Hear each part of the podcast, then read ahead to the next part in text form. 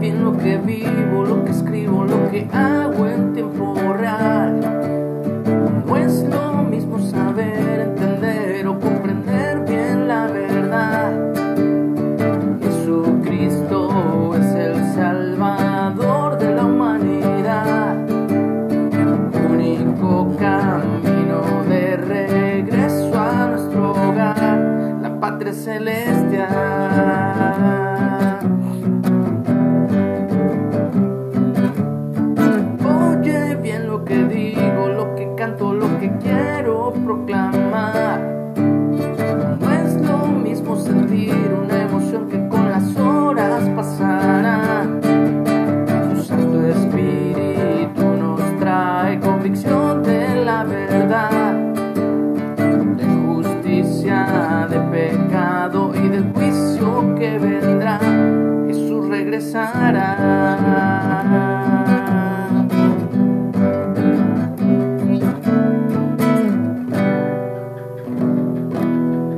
Hola, muy buenos días. Agradecido con Dios por la vida que me da.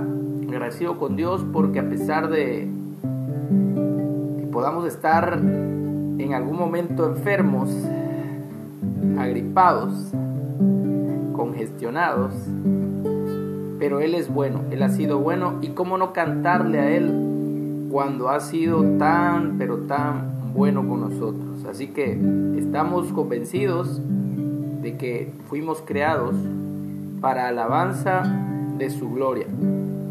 Así que por eso proclamamos su nombre, proclamamos su reino a todas las naciones. Estamos en la lectura del libro de Hechos. Hoy vamos al capítulo 3, versículo 11. Y el título para hoy es Discurso de Pedro en el pórtico de Salomón. Y teniendo asidos a Pedro y a Juan el, el cojo que había sido sanado, todo el pueblo atónito concurrió a ellos al pórtico que se llama de Salomón. Recuerden que estamos viendo la curación de un cojo. Por el poder del Espíritu Santo, Pedro, estando con Juan, le dijeron al cojo, míranos. Y él estuvo atento para recibir algo de ellos. Y Pedro le dijo, no tengo plata ni oro, pero lo que tengo te doy. En el, nombre de Jesús, el Cristo, de Yeshua, el Mesías, de Nazaret, levántate y anda. Y el cojo se puso sobre sus pies y entró cantando y alabando a Dios. Bueno, ahora vemos que Pedro responde al pueblo, varones israelitas, ¿por qué os maravilláis de esto? ¿O por qué ponen sus ojos en nosotros, como si por nuestro poder o piedad hubiésemos hecho andar a este? El Dios de Abraham, de Isaac y de Jacob, el Dios de nuestros padres, ha glorificado a su Hijo Jesús, a quien ustedes entregaron y negaron delante de Pilato, cuando éste había resuelto ponerle en libertad. Mas ustedes negaron al santo y al justo y pidieron que se os diese un homicida y mataron al autor de la vida.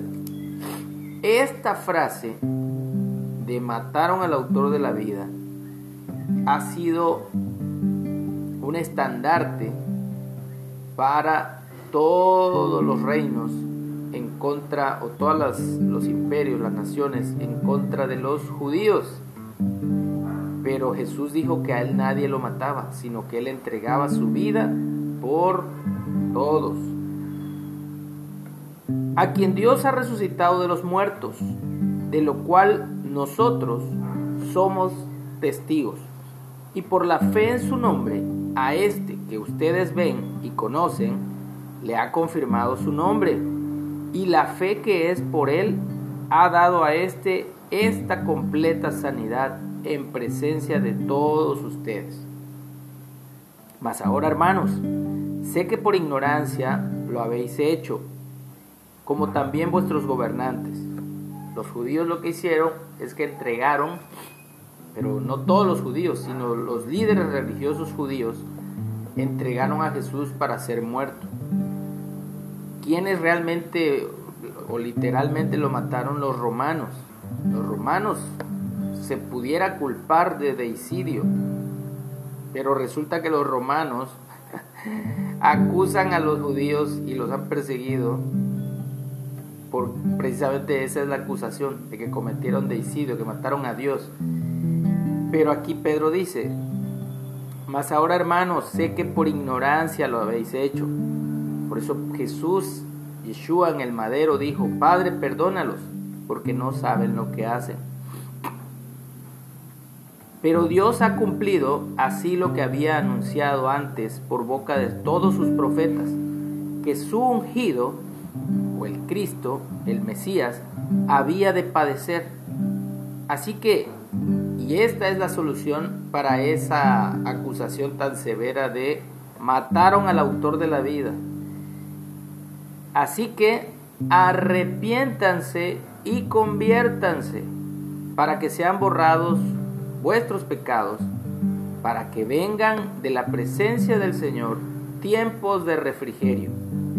Y Él envíe a Jesús el Cristo, a Yeshua el Mesías, que os fue antes anunciado, a quien de cierto o en verdad es necesario que el cielo reciba hasta los tiempos de la restauración de todas las cosas, de que habló Dios por boca de sus santos profetas, que han sido desde tiempo antiguo, no los de ahora que se autonombran profetas, sino los desde tiempo antiguos. Porque Moisés dijo a los padres, el Señor vuestro Dios os levantará profeta o siervo de entre ustedes, dentro de vuestros hermanos, como a mí. A él oiréis en todas las cosas que os hable. Aquí Moisés estaba profetizando de Yeshua, de Jesús. Y toda alma que no oiga a aquel profeta será desarraigada del pueblo, de la iglesia, de la nación de Israel. Y todos los profetas desde Samuel en adelante, cuantos han hablado, también han anunciado estos días.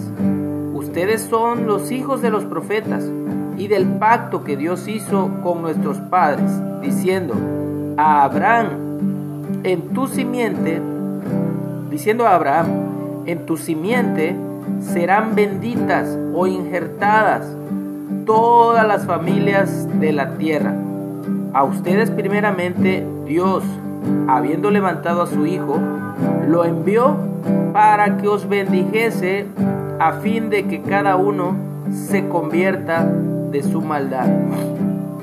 Y eso es lo que Dios quiere, eso es lo que Dios busca, que cada uno de nosotros nos convirtamos de nuestra maldad, que nos arrepintamos y nos convirtamos.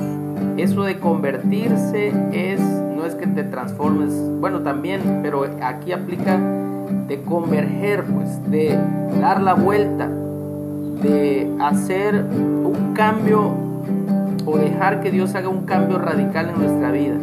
De eso se trata el arrepentimiento, de dejar de practicar lo que a Dios no le agrada.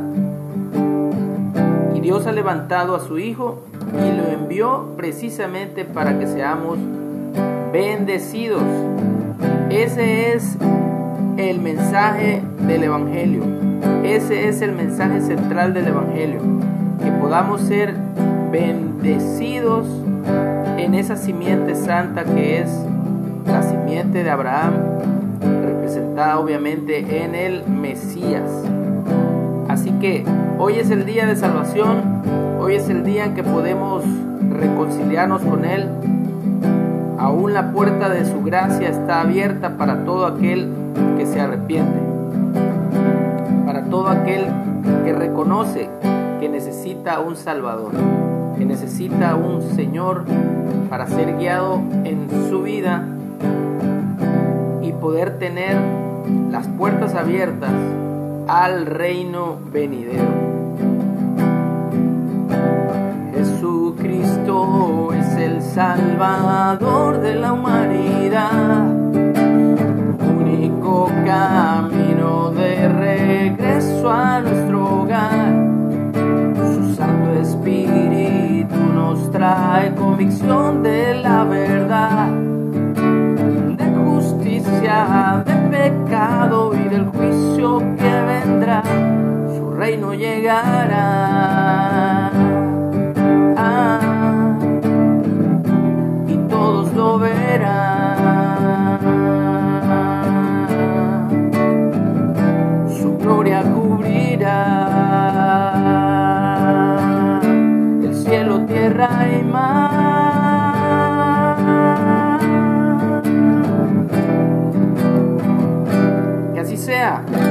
Así será en el nombre de Yeshua, de Jesús.